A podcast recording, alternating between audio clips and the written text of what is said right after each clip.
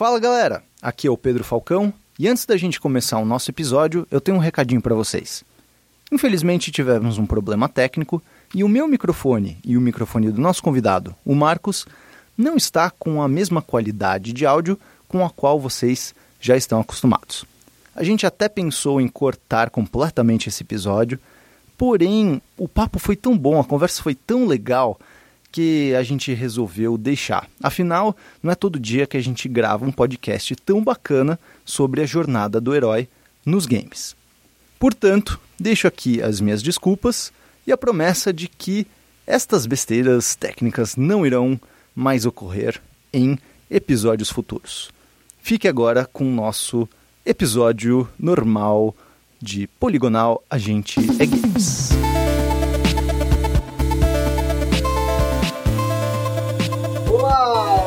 Olá, como vocês estão? Estamos começando mais um Poligonal. Eu sou Pedro Falcão e eu estou aqui com Letícia Vex. Olá, Pedro Falcão, tudo bom? Tudo bom, meninas? E você, Bruno Isidro, como é que você está? Olá, internautas, presente professor. Muito bem, muito bem. Falando em professor, hoje nós vamos ter uma aula aqui, porque hoje o nosso tema é a jornada do herói nos games. Estamos aqui com o Marcos Cordeiro, que é professor mestre de comunicação da faculdade Devray Mata Falcão, lá de Manaus. De Manaus, é mesmo? exatamente. Você dá aula de comunicação e inclusive pega né, os, o pessoal dos cursos tanto de jornalismo e de publicidade e fica Isso. botando os games na Fico cabeça deles. Influenciando eles pra entrar na área dos jogos. Muito um mau caminho. Muito bem. Falando bem por cima, vai, se, se- se as pessoas que estão chegando nesse podcast aqui meio de paraquedas, meio por cima, falam assim, do que caracas essas pessoas vão falar agora? O que é a jornada do herói? Resumidamente, né, a gente pode dizer que a jornada do herói é uma estrutura de narrativa, né? Que essa, inclusive, é a aula que eu dou lá para roteiro de audiovisual. Né? Tem roteiro para filmes, roteiro para filmes de propaganda e tudo mais.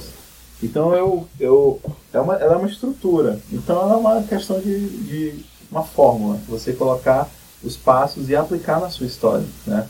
E a gente vai, assim, falar que... A, Letícia vai explicar melhor do que eu. Então, é, como ele falou, é meio que uma fórmula, mas como a gente tá falando de, de humanidade, de narrativa e tudo mais, não é uma coisa exata. É, o Campbell, que é o pesquisador que desenvolveu esta fórmula, ele estudou vários mitos de várias religiões e várias é, histórias antigas diferentes e chegou a um padrão que hoje é usado como uma fórmula para você criar histórias, tanto histórias para filmes, para livros, para várias coisas, quanto para jogos. E a gente consegue identificar vários jogos que têm esse passo a passo, às vezes completo, às vezes incompleto, às vezes meio fora de ordem, mas tudo bem, porque o próprio Campbell já disse que não tem tanto problema assim. Você usar a jornada do herói como uma coisa é, não exata, porque estamos falando de humanidades, né? Além do Campbell, tem outras, outros pesquisadores que fizeram é, outras análises, assim, de fórmulas de você contar uma história. Tem o Prompt, que pegou vários é, dos contos de fadas para analisar. Tem, tem mil outros e tem mil jeitos. É, a narratologia e o estruturalismo do Campbell é uma dessas fórmulas, mas que é muito usada e que teve até uma é, foi muito popularizada pela Disney, né? Você estava falando? Vou falar aqui e explicar isso, né? Porque o Campbell é um pesquisador de mitologia, né? Então quando ele fez o livro dele, que foi lançado em 1949, ou Aliás, seja, explica quem que é Joseph Campbell. a gente vai falar um pouco dele, né? Ele é um pesquisador de mitologia e ele é formado, a gente viu até aqui, né? agora ele é formado em literatura, né? Formado em literatura inglesa e literatura medieval lá nos Estados Unidos. Então ele provavelmente percebeu que esses padrões nas histórias dos mitos se repetiam. E ele tinha, ele era colecionador de máscaras. Ah, sério? É. Sempre foi meu sonho col- colecionar máscara. ele cara. colecionava máscaras de culturas diferentes. Então ele ele gostava muito de ele começou a identificar que tinha uma máscara que se repetia nesse, o padrão, né? Que era a máscara do herói, né? Então ele começou a, a, a bolar esses conceitos da, da, do herói de mil faces daí, por isso que o nome é herói de mil faces. E o, a, a edição original era uma capa com várias máscaras na capa. Né? Ah. Ainda vendem essa, essa edição, essa capa, assim, é bem bonita, uma capa roxa e tal. É, a gente tá falando de Jornada do Herói e todo mundo pensa que o livro é a Jornada do Herói. O nome do livro é O Herói de Mil Faces. né? Então, que, e, e lá dentro contém a estrutura da Jornada do Herói. A estrutura que ele percebeu que nos mitos de criação do- dos, dos Mitos que a gente fala são os mitos gregos, os mitos romanos, os mitos nórdicos, os mitos da África, essas coisas, por exemplo, assim, os deuses é, gregos, os deuses egípcios, essas coisas todas assim. Eu queria fazer uma pergunta. Dá pra, dá pra dizer que o Campbell, ele é o criador da jornada do herói? Porque pelo que você tava me falando, até antes, e aqui a gente tava falando antes de começar a gravar, outros autores que pegavam esse, estu esse estudo que ele fez e aplicaram ele em narrativa e aí fizeram a jorna- a jornada do herói. Dá pra dizer que o Campbell é o criador da jornada do herói ou não? A gente pode falar o seguinte: ele foi a primeira pessoa que identificou esse padrão na- nas mitologias antigas. Então ele criou, ele cria assim um conceito teórico disso, que na verdade o que a gente tinha que falar aqui é que o que mais popularizou a questão da jornada do herói na cultura pop, que é o nosso foco aqui os games, né, foi a questão do a jornada do escritor, que é um livro que foi lançado pelo Christopher Vogler, que era um era um funcionário da Disney, né? Ele trabalhou para a Disney nos anos 90 e criou um memorando interno na empresa onde ele explicava os passos da jornada do herói. Isso rodou a empresa inteira, inclusive todos os escritores da Disney foram influenciados por isso. E por isso que a gente vê esse padrão tão presente nos filmes da Disney dos anos 90, que são Aladdin, né? que é Hércules. Então a gente vê que isso influenciou a, a cultura pop imensamente, porque a nossa geração é influenciada por esses filmes, né? E a gente tem muito da questão da jornada do herói nos, nos games, e é isso que o foco do, do podcast é falar dos games. Então, vamos, vamos, vamos explicar, porque a- essa, essa jornada do herói tem vários passos, né? Tem várias versões que tem passos, número de passos diferentes. Explica qual é a versão que a gente vai analisar aqui. Então, o Joseph Campbell, na primeira edição do Herói de Mil Passos, ele identificou 18, 16 passos, assim. Mas é aquela questão, ele sempre vai aumentando isso, porque ele começa a identificar outros padrões que se repetem. Mas o que a gente vai se ater aqui são os 12 passos da jornada do escritor, né, do próprio Christopher Vogler, que ele resumiu para ser aplicado na narrativa. E é isso que influenciou os games, né? A jornada do escritor. E a jornada, mas ela veio da jornada do herói, por isso que a gente está falando que o tema é a jornada do herói. Basicamente, ele pegou a pesquisa que o Campbell já tinha feito, que, se eu não me engano, chegou até 24 passos e tudo mais. Vai, vai, vai indo. E de- ele resumiu em 12 passos que você consegue encaixar em vários jogos, como o começo, o meio, o fim. E várias dessas 12 etapas, e algumas etapas como mecânicas, algumas etapas como narrativas, como cenários, personagens, várias coisas assim. Isso é legal de você saber, tanto para você conseguir identificar isso e talvez ter uma perspectiva nova é, da experiência como jogador, quanto se, por exemplo, você é um game dev e tem interesse em melhorar a sua forma de contar histórias e tudo mais, é uma opção, é uma forma de você criar personagens e narrativas muito legal. A gente pegou é, algumas, algumas, de algum desses passos, os 12 passos da jornada do escritor, no caso, e a gente queria falar um pouco sobre cada um desses passos para vocês, explicar o que, que eles representam, o que, que eles significam, o que, que acontecem nesses passos, e dar também alguns exemplos de é, momentos em que eles se encaixam em alguns jogos que a gente viu e tudo mais. inclusive alguns jogos que são é, inteiramente influenciados pela jornada do herói. O próprio Journey, como o nome fala, é, o Genova Chen, que é o criador do Journey, ele, no documentário, se você for ver o making of do Journey, ele fala que ele queria transpor a jornada do herói do Campbell para gameplay, para um jogo, né? Então é isso que interessa assim para os jogos, não a questão de uma narrativa onde você coloque todos os passos, mas ou, ah, você colocar espaço dentro do gameplay loop, né? Aquele loop de gameplay que você vai repetir nos jogos. Só queria destacar uma coisa antes de a gente começar os passos, é que a gente não falou. A jornada do herói também é conhecida pelo próprio Campbell como monomito. Ele chama de monomito, né? Porque é um mito único. E ela tem três passos fundamentais, três partes fundamentais, vamos dizer assim. Que é a questão do, da partida, né?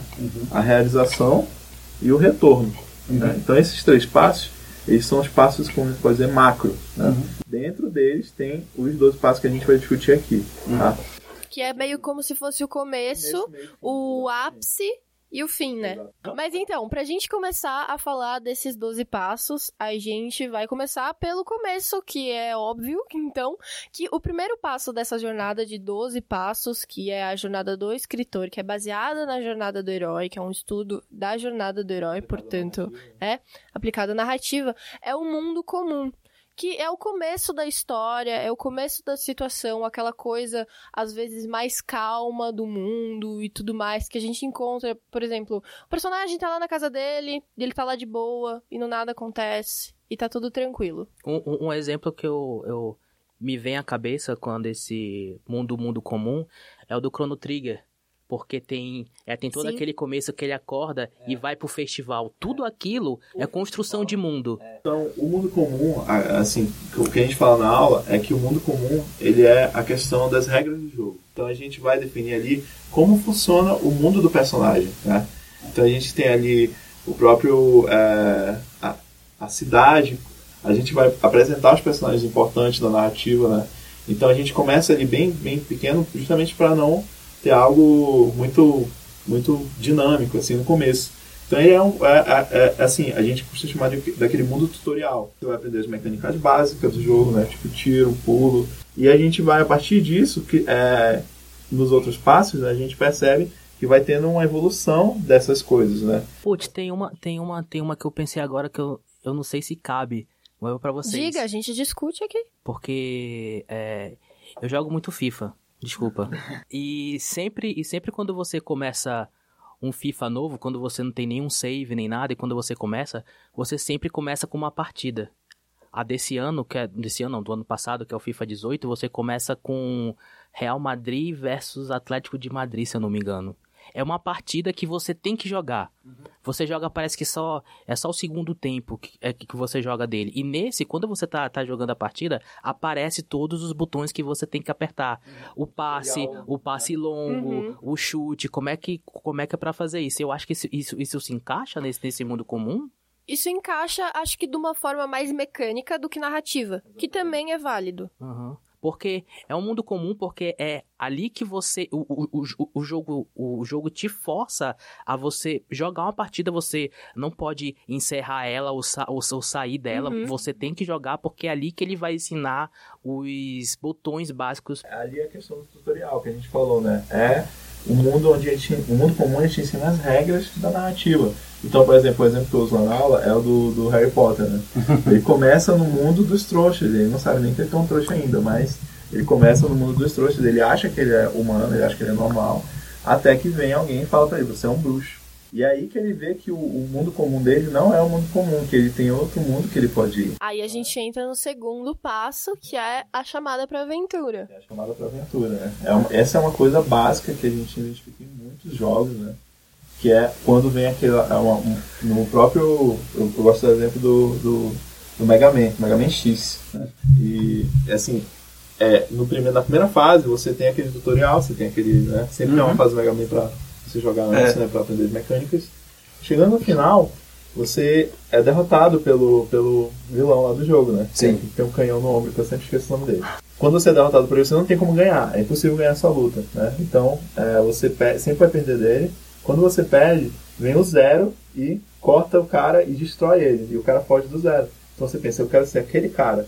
Esse é o chamado pra aventura no Mega Man X, né? Motiva a jogar o resto. O chamado pra aventura é aquele BO que cai no seu colo que você tem que resolver. Entendeu? É o abacaxi que largam pra você descascar. De certa forma, é o desejo principal do, do herói também. É o que motiva ele a sair, porque na verdade muitos heróis são relutantes. Pode ser como, por exemplo, o exemplo que a gente separou aqui, né? Que é a questão do Mario, que a Peach fala, ei, vem comer um bolo. Comer o bolo lá no castelo. Então É isso inicia a aventura. né, do Mario, né? Tem um. Eu já falei, eu acho que umas 200 vezes nesse podcast já. É dos meus workshops favoritos de games que eu já. É, se chama Tudo que eu aprendi sobre game design, eu aprendi nos parques da Disney. É- Exatamente, e- isso é muito presente. E é muito real, né? Tipo, e é muito, e é muito interessante porque ele estava falando sobre essa narrativa é, e como o, a própria estrutura mesmo de, de design, de, de mecânica e de dinâmica dos jogos, ela se baseia muito na mesma forma como é a experiência de alguém que chega na Disney pela primeira vez. E em específico ele estava comparando o Magic Kingdom. A primeira coisa que você vê e a primeira, a maior coisa que você vê é o castelo da das princesas da Cinderela, né? Enorme aquilo. É um ponto, é na, um distância ponto na onde distância. você olha e fala, é ali, É ali que eu tenho preciso ir. chegar. Ah, e o castelo, por onde você esteja no parque, você sempre vê o castelo. Onde você esteja no parque, você Que é, sempre e vê também o é um castelo. guia de referência para você Uhum. saber aonde você está em relação ao castelo, o Perfeito. objetivo. Exatamente. Esse castelo é o início da aventura. E aí a primeira coisa que você faz é entrar naquela, naquela praça que tem é, logo depois da catraca. Nessa praça é que aí é onde você tem as divisões. Sabe o que é interessante? Muitos jogos, muitos mesmo, contém uma área tutorial no começo que ela é um pouco aberta, que é para você explorar o mundo, divertir um pouco, mas você tá lá com o seu objetivo olhando para ele. E Total. o Magic Kingdom é dessa mesma forma.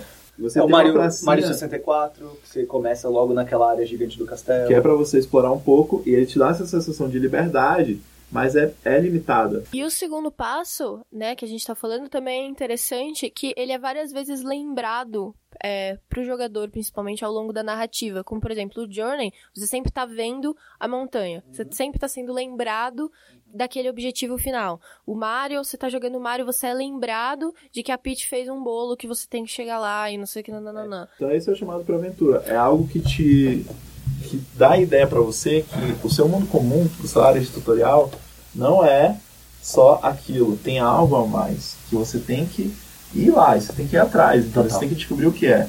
E isso motiva todo jogador, como eu falo, todo jogador é um herói por natureza. Porque ele- ele- ele- o jogador é motivado, ele quer descobrir. Que ele quer- bonito isso. Sabe? A jornada do herói é gamificação. Uhum. Ela serve para ser aplicada em jogos, em qualquer coisa. Você tem no The Sims, por exemplo, toda hora, apesar de você não ter um grande objetivo principal, você tem aquelas, aquelas é, ali do lado dos desejos, sabe? Que são sempre chamados pra você ir atrás, ir atrás, ir atrás, ir atrás, ir atrás.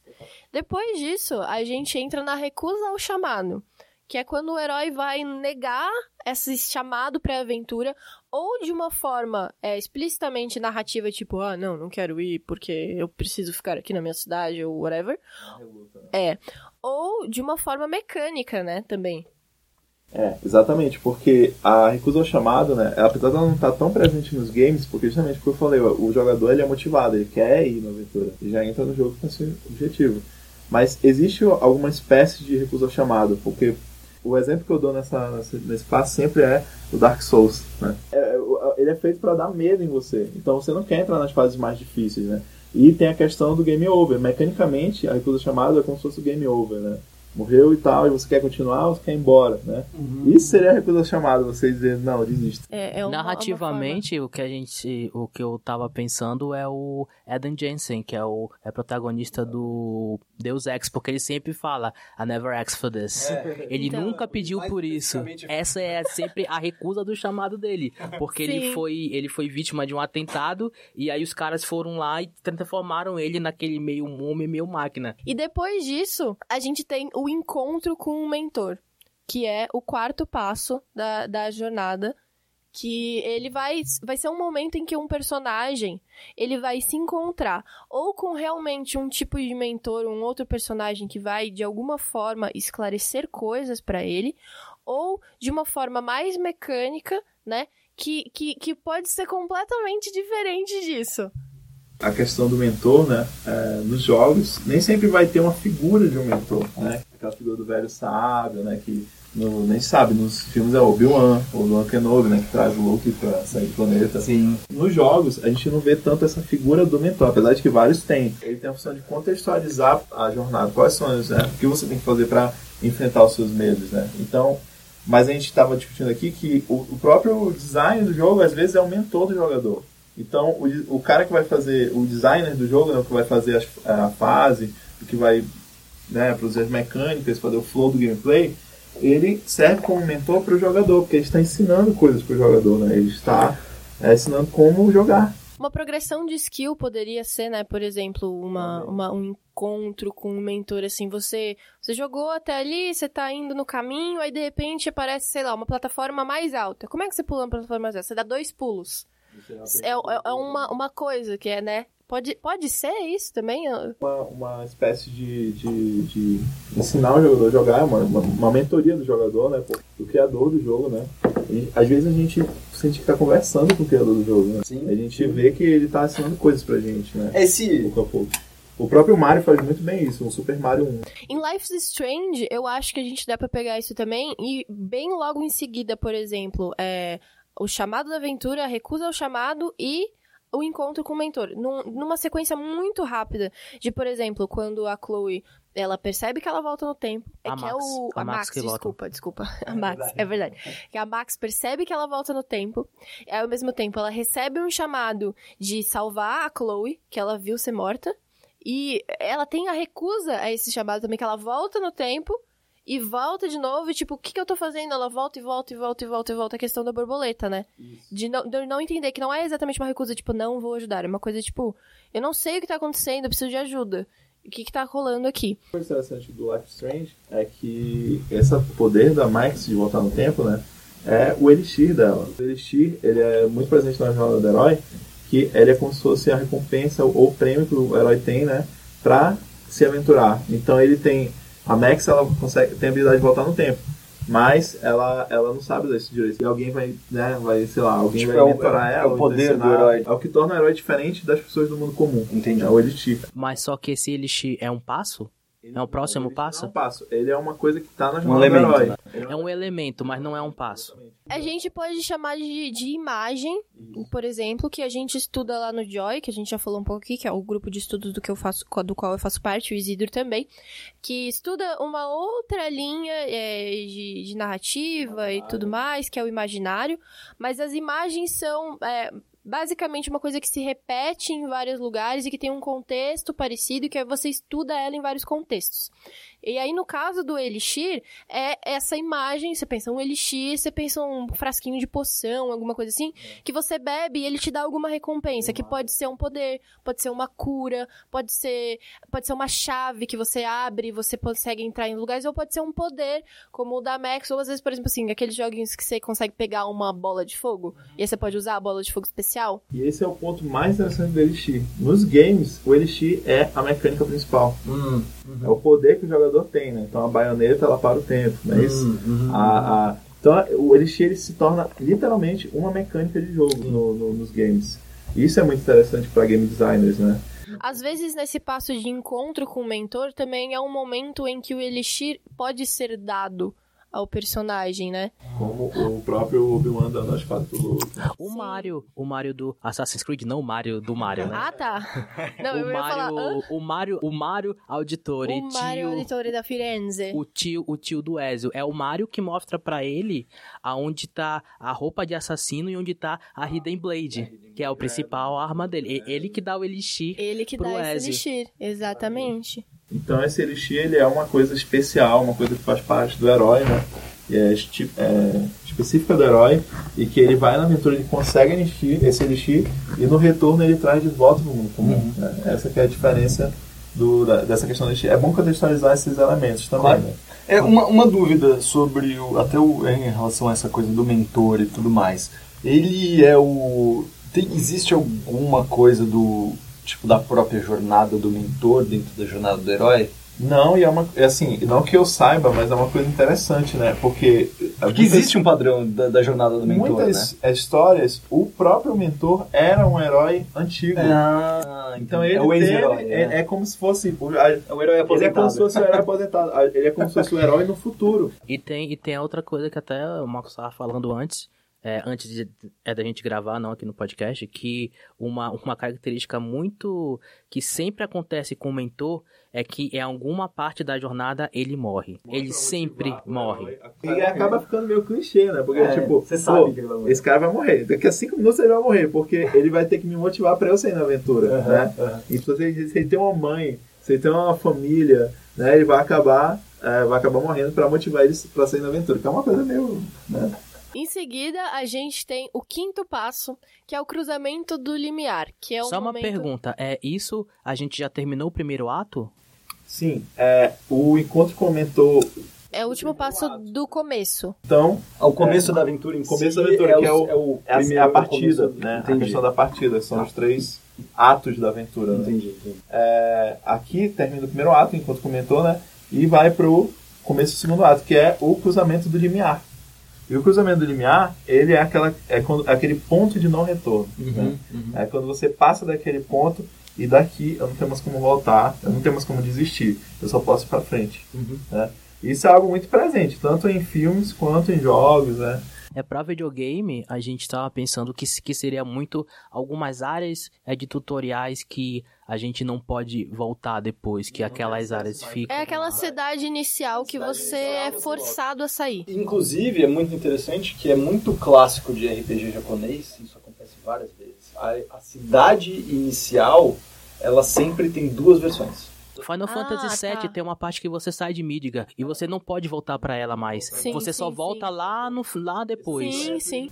É quando você não tem mais. É como voltar para aquele mundo fácil. Né? Você já está no mundo da dificuldade, você está no mundo da adversidade. O exemplo do, da cidade do tutorial né, é o Dark Souls. Você Também. tem o manicômio, É né, que é o o tutorial, manicômio. você é um undead lá e você aprende as mecânicas do jogo básicas, né? Uhum, E você depois sai do, do, do manicômio, né? Lá. A- o corvo te leva pro, pro mundo lá. E você não tem como voltar. Mas tem um segredo nesse jogo que você pode falar com o corvo e voltar pro manicômio. Você, como você já tem evolu- você tem níveis, você já tem já tá adquirindo seu elixir, Aham. você volta mais forte.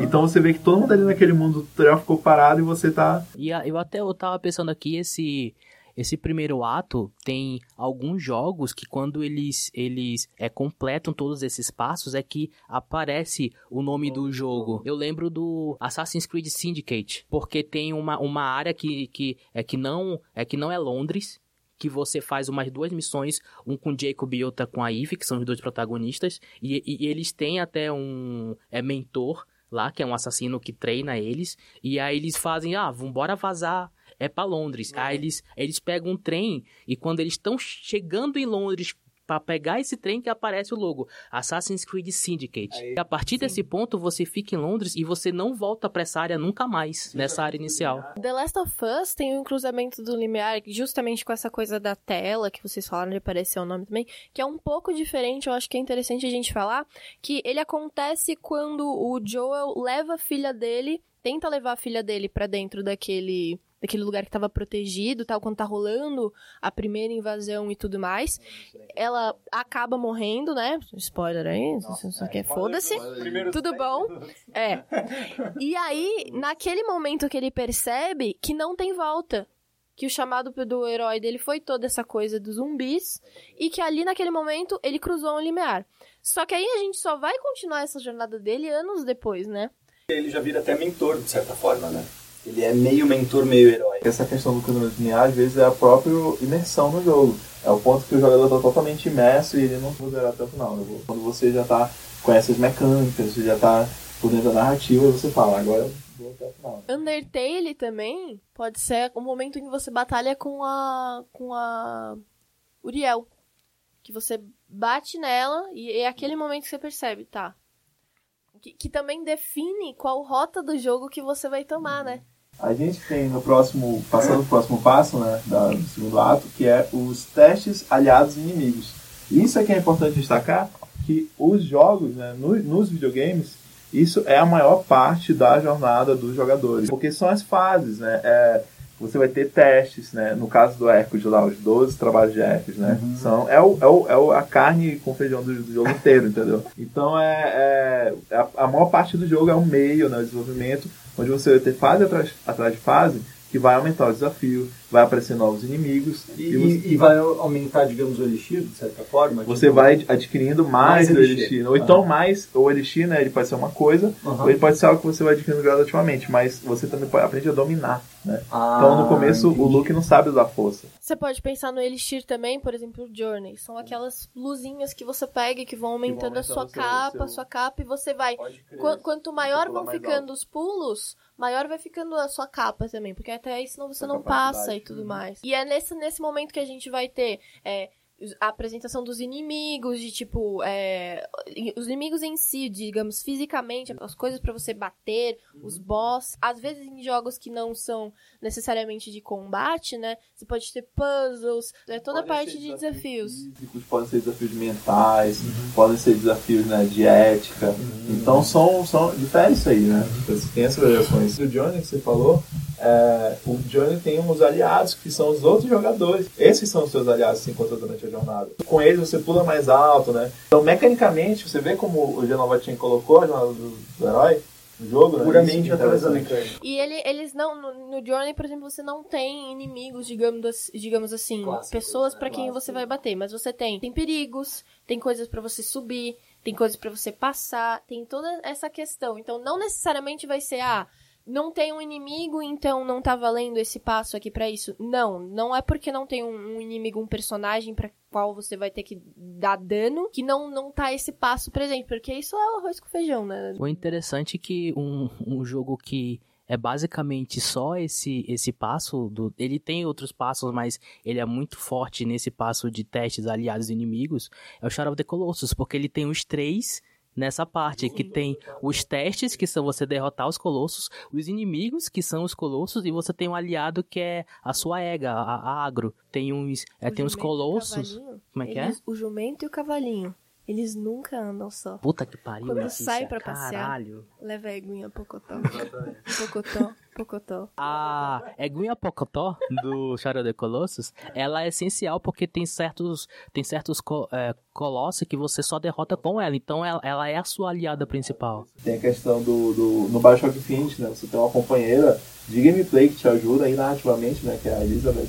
E ela vai te ajudar. E por causa da habilidade dela que você consegue evoluir no jogo, você consegue atravessar a coluna, né? E o aliado também não vai ser necessariamente um personagem que te acompanha, né? Ele pode ser me- mecânicas novas, ele pode ser armas, pode ser várias coisas. E a gente tem. A gente vai chegando no, no- no- lá perto do final do segundo ato, que é quando você se aproxima da caverna profunda. Esse passo lá do Joseph Campbell, que é quando ele fala que você está se aproximando do desafio maior, né? Aquele desafio que vai testar toda a sua seu caráter, habilidades. suas habilidades, tudo que você aprendeu até agora.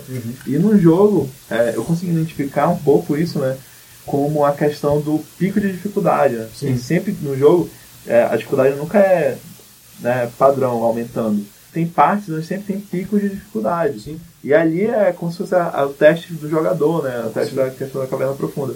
A caverna é conhecida pelo a, a própria do Luke lá, quando ele entra na caverna. A caverna, ela também tem narrativamente falando uma queda moral. É uma coisa, é um momento em que o herói, ele vai se sentir às vezes fraco, ou ele vai ter alguma perda, é, muitas vezes ele chega a pensar em desistir da jornada, a depressão da história. É aquele momento que você fala, putz, o que, que eu vou fazer? Não sei. Nos jogos, às vezes, essa questão do ponto mais baixo, ele é feito mecanicamente. Ele retira todas as habilidades que você ganhou. Então, por exemplo, até no Kingdom Hearts, ele tem um momento que eles tiram, eles tiram a Keyblade do Sora. É. Ele fica com uma espada de pau de, de- né? Vira, assim, e não é. mata ninguém. Você depende da ajuda do- da fera, né? Que tá andando com você lá. Em Life is Strange, pode ser, por exemplo, um momento que você percebe que a Rachel tá morta.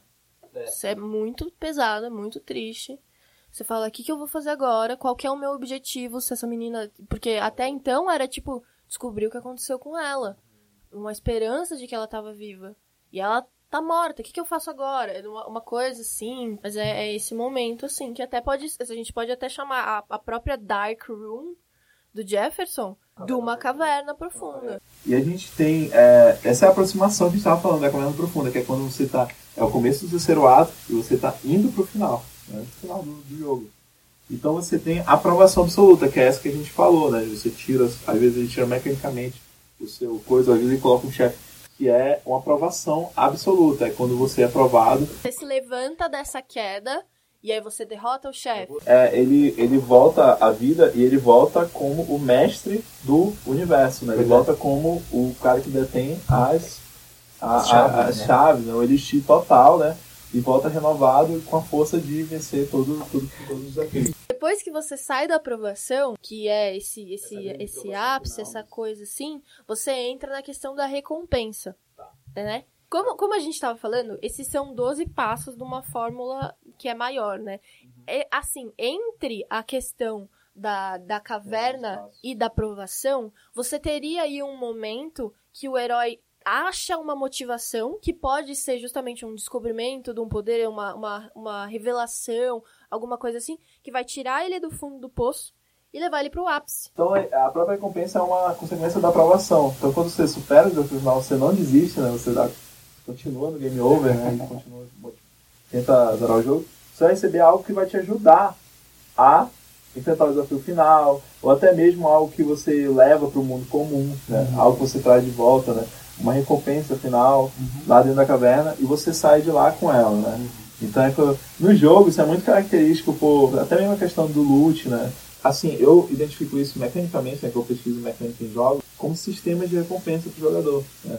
Então, ali no próprio jogador, ele tem vários sisteminhas que vão recompensar ele com XP, ou então com loot, né, com itens. Narrativamente falando, essa recompensa pode ser uma informação, uma revelação, por exemplo, eu vou usar Life is Strange de novo. Depois que você sai da, você consegue escapar ali da questão do, do Jefferson e tudo mais, depois que você sai daquilo, você tem a informação de que o Jefferson é o assassino. E essa é a sua recompensa. Essa informação de que agora você tem o poder de fazer algo. Fora que você também recupera o seu elixir, né? Porque você sai daquele estágio que você tá meio drogada e tal, você recupera os seus poderes de voltar no tempo. E aí você, com, com essa recompensa, você consegue seguir a jornada para o ato final, né? Que é o Joseph Campbell, o livro dele fala só, muito sobre isso. A jornada do herói é uma jornada de autoconhecimento. Ah, é. Então é para você adquirir conhecimento sobre si mesmo. Sim. Mas é uma coisa que foi é, ressonou com as pessoas na época, né? Uhum. E vem trazendo isso até hoje. Cara, e, e, era uma coisa que eu não entendia na minha faculdade, que eu olhava na minha grade e tinha lá psicologia 1. Eu, tipo, por que, que eu preciso Porque aprender psicologia? Humana, pra... Você tá contando uma, uma história de um jogo, uhum. mas você consegue se refletir naquilo. Sim. Você consegue aplicar, você, você consegue pegar a jornada do herói e aplicar momentos da sua própria vida. Total sabe? A jornada do autoconhecimento do Jornada do Herói, do jogo, é a jornada de conhecimento do jogador. Uhum. Ele está se conhecendo, está testando seus limites. Sim, sim. Através dos desafios no jogo, né? Sim. Já tá 3, né? E assim a gente termina o ato 2. O ato 3 começa na recompensa, né? A parte importante dele é a questão da estrada de volta. É quando você está voltando para casa, né? Para o seu mundo comum, né? Vamos dizer assim. E você está trazendo consigo todo esse autoconhecimento que você adquiriu durante Entendi. né? Então, é, na verdade, o próprio. O próprio. Nos no jogos, né, não é tão presente a questão do, do da volta para o mundo comum. Os jogos eles são tão uma questão tão de evolução, assim, de poder, né? São fantasias de poder. Você evolui e sai de um lugar e vai para outro, né? Uhum. Isso é que é chamado de arco narrativo. É uhum. É quando um personagem sai de um lugar onde ele se encontrava e vai para outra situação, onde ele está diferente, ele está melhor, às vezes ele está pior. Nesse passo que eu é, lembrei muito foi quando o pessoal do Final Fantasy X chega em Zanarkand. Quando eles vão para aquela cidade que tá toda funda, que era a cidade do Tidus, a cidade do Tidus, que tá completamente modificada, e eles e eles estão mal, cara, porque eles estão naquele acampamento que até é a abertura do jogo. Que eles estão naquele acampamento e tem Zanarkand destruída, e aí que o Tidus fala, listen to my story, blá blá blá blá. Sim, sim, sim. E nessa estrada de volta mesmo, não necessariamente você acaba com o movimento do jogo no sentido de você não ter mais desafios. Às vezes, a estrada de volta é um desafio também. É, ainda tem inimigos, ainda tem puzzles, ainda tem coisas a serem feitas. Não é necessariamente a resolução de todos os problemas do mundo, sabe? Ainda a jornada continuando, se aproximando do seu final. Isso porque a jornada do herói é uma coisa cíclica, por isso que se você for lá no Google colocar a jornada do herói, você vai ver um círculo sempre porque ela é uma coisa para sair e voltar para o começo. Mas ela não volta da mesma forma. O personagem sempre vai se modificar. O herói nunca é o mesmo, agora ele é um herói. Então é, começa essa questão da estrada de volta e voltar para o começo, né? E aqui a gente tem ah, uma, uma parte que. Aqui nessa estrutura que a gente pegou, ele colocou a ressurreição para cá. Mas ela é ligada à questão da aprovação, né? Geralmente é nessa ponta que vem um ponto mais baixo do jogador ou do jogo, ou qualquer coisa, que é quando ele tira alguma mecânica de você, né? Sim. A gente já tocou nisso um pouco. Sim. E aqui eu vejo a questão da, da própria ressurreição, né? Como mecânica de vida, um tipo de mecânica que dá outra chance pro jogador. Uhum. Né? O, o Metal Gear Solid 4, né? O, do PS3, ele tem uma parte que é muito característica da, da do ponto mais baixo. Que é quando o Snake tá, entra naquele corredor do micro-ondas. Não sei se alguém jogou aqui o Eu, eu, eu não lembro do final. é, vi o final é, é muito longo, É, mas ele, ele, ele entra num corredor onde ele tem que atravessar e o corredor ele ataca a pessoa com micro-ondas e, Tá. e meio que vai fritando ela e vai tentando matar ele. Aí o, o Snake vai se arrastando, ele tá velho, né? ele vai se arrastando e a roupa dele vai quebrando. Quem jogou vai, vai, vai lembrar dessa parte. E é muito característico da questão do, da, da- da- do ponto mais baixo, né? Que é quando o jogador fica meio que impotente, né? Que é Esse, quando esse ponto mais baixo acontece depois dessa grande promoção? O que acontece é, você pode ter a ressurreição junto ligada à questão da aprovação, como você pode ter a ressurreição depois. Uma boa diferenciação pode ser, é, a caverna é meio que um ponto mais baixo moral, e Moral. psicológico E e, o outro é sentimental. E o outro é literal, é, é de batalha. Tem um, tem um exemplo que eu acho que pega de ressurreição que eu lembrei agora. No jogo Brothers, A Tales of Two Sons, que você controla os dois irmãos o tempo todo. Chega uma parte que um dos irmãos morre. E você fica até estranho quando, quando, quando você começa a controlar de novo e a, a metade do, é do controle é não tá mais funcionando. Porque você controla assim. A, a metade esquerda controla Sim. um personagem, a metade direita do controle controla a outra. E quando um deles morre, você vai tentar jogar de novo, você sente essa estranheza. essa sensação Me- só através me- da mecânica. Tecnicamente. É um meio interativo, né? A interatividade é feita através das mecânicas. Então, se você puder botar na mecânica, assim, algo que tem muito forte na narrativa, fica um jogo muito imerso, muito mais jogador. E é, a gente tem, enfim, o último passo, né? Décimo segundo, que é quando ele volta pro mundo comum. Só que agora ele volta com o Elixir, né? Ou então ele volta um herói, então ele volta outra pessoa totalmente mudada, né? Que nos jogos não é assim tão presente, como eu falei, o jogo ele termina num ponto alto. É. Ele dificilmente ele volta para um ponto baixo, né? Mais Alguns menos. voltam, alguns É, podem voltar. Porque, por exemplo, tem muito jogo que tem aquele lance de tipo, pronto, você já fez o que tinha que fazer. Agora você é todo poderoso nesse universo que você estava jogando tem- aberto até agora, então pode brincar. O New Game Plus É. é, é você voltar para o mesmo jogo, só que agora com as habilidades.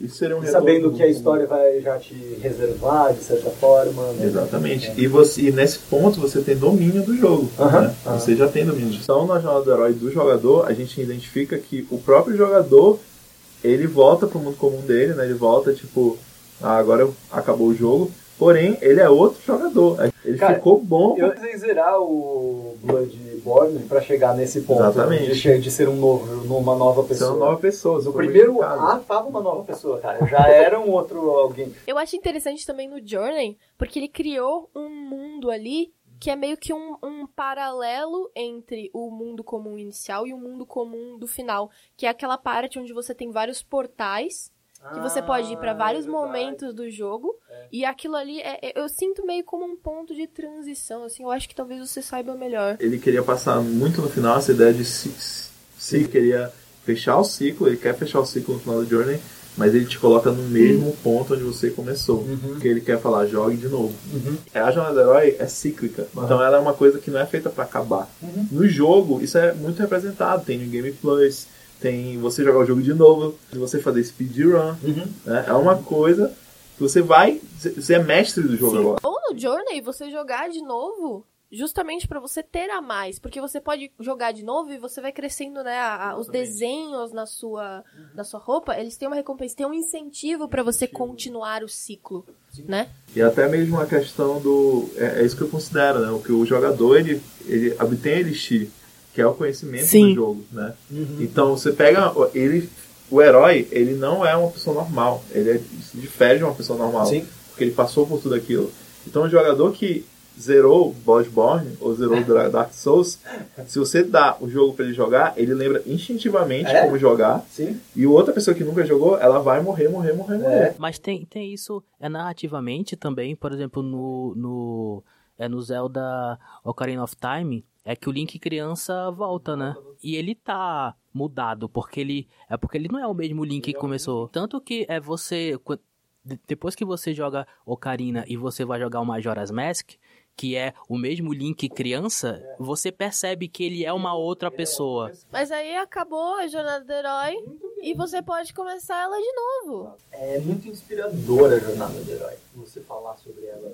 Porque te dá vontade de você contar histórias. Você fala assim, puxa, as bases estão aí, né? É, só, é uma questão de preenchimento de Uma bases. questão assim, de né? variação. De variação da fórmula. É exatamente isso. assim. É só uma formulinha? É, É, é, uma mas- fórmula. Porém, ela é uma fórmula universal. Né. Então você pega lá um garoto lá na Índia, Uhum. não tem acesso à cultura aqui. Assim, ele vai ter a mesma sensação quando ele lê a Odisseia Total. do que uma pessoa lá. Então é uma questão mitológica. É por isso que é mitológico, por isso que ele é pesquisador de mito, né? Porque o mito é universal. né? Que bonito isso, gente. Dá um calor no coração, porque eu acho que, tipo assim, isso tá falando sobre nós como seres humanos, num, num todo. Que, que é uma coisa, cara, quanto tempo a gente está contando histórias? Há quanto a tempo época da- da os seres humanos estão histórias. contando histórias? A história é uma maneira de, de criar regras Uhum. pra normalizar, pra gente entender a nossa realidade. A gente Total. isso narrativo, né? Aham. É uma maneira de você é, é, colocar num Uma- bloco, né? Isso, é. Assim, ah, finalmente faz sentido do que acontece com a nossa vida, né? Sim. Então é uma coisa assim que é muito legal você saber. Você não precisa usar, mas tem que saber, né? E eu, eu acho principalmente interessante que a, a jornada do herói, como a gente fez aqui, a gente consegue encaixar a jornada do herói, que foi algo feito há muitos anos atrás, que não foi pensado em videogame, e a gente pode encaixar esse videogame, que aí que aí que eu, que eu, que eu, que eu a pergunta, tem alguém que consegue, que como aquele cara que fez a jornada do escritor, colocou ele pra filme e série, tem alguém que faça isso, que pegue pra poder colocar em jogo? conheço, não tenho esse conhecimento se alguém fez um livro específico para jogo, mas eu tá aí o meu desafio, né? Fazer o jogo, a jornada do game designer. né? Eu também não conheço. Eu conheço algumas pessoas que têm pesquisas, assim, tipo, Na área. específicas na área. Mas, por exemplo, um livro que sirva de uma forma de guia pra você fazer Jornada do Herói em videogame. E principalmente porque ele, ele, ele consegue se encaixado na mecânica, que é uma coisa É. que só a mídia de videogame tem. Exatamente. E não tem, e eu acho que isso que seria mais foda, sabe? Se tivesse algum. E o jogador, ele é um- uma figura, né, de, não de heróica, mas uma figura De de ação. ação. uma figura de motivação, uma figura de, né? Então é uma coisa que cabe muito com Tanto uma que uma, uma das. Eu, eu quero fazer é, pós e mestrado e outras coisas, que é uma das coisas que mais é, me interessam sobre essa discussão de games, é o tal do eu lírico dentro de, de O jogos. lírico no O jogo. eu do jogo é, é de game, é, o- só existe em game esse tipo de eu lírico. Esse eu lírico que é uma amálgama do jogador com o próprio personagem. É eu lírico de games é uma coisa que vai ficar para outro podcast. Muito bem! Estamos chegando agora no finalzinho do nosso podcast. Marcos, eu gostaria de agradecer. Muito obrigado por é, destilar tamanho conhec- conhecimento em tal podcast. É, eu sou fã do podcast, como eu falei, eu sou ouvinte. E, e principalmente o episódio da que vocês chamaram Flávia Gazi. Esse episódio é muito especial para quem pesquisa games, né? Porque é uma coisa que é um mercado ali que tá É. em falta, né? Discutir a questão do game, do, do game studies, né? Sim. Em podcast. né? E, a- e trazer essa visão para o público mainstream, de certa forma, Exatamente. é muito, muito Isso é essencial. útil tanto para jogador quanto para desenvolvedor. Sim. né? É, é, é importante isso, né? Você, você dissecar essa coisa mais pro público comum, porque as pessoas têm essa mania, a gente falou isso no podcast do com a Flávia, de achar que é, que é uma coisa muito inacessível, muito fora, mas é, é, é- é o conhecimento sobre nós. É o conhecimento sobre pra você ser humano, sobre o mundo que nos rodeia. É isso aí, ficamos para a semana que vem. Muito obrigado por ter Queria agradecer, inclusive, pelo convite e é, dizer que adorei, né? Onde que as pessoas podem ler mais É, coisas de eu não tenho uma página assim com tudo publicado, mas o meu Twitter, né, que é arroba jacksal, é Jack, tá? Igualzinho Jack, e sal de sal mesmo, sal de Tá. cozinha. Jack Salma. É, eu- vocês podem linkar aí em algum lugar. Pode deixar É, eu sempre publico as minhas, os meus artigos lá, minhas pesquisas todas lá. Bruno Isidro, muito obrigado. Por nada. Letícia Vexa, Muito obrigada a vocês! Esse podcast lindo! eu sou o Pedro Falcão e este é o seu Poligonal. Beijos e até.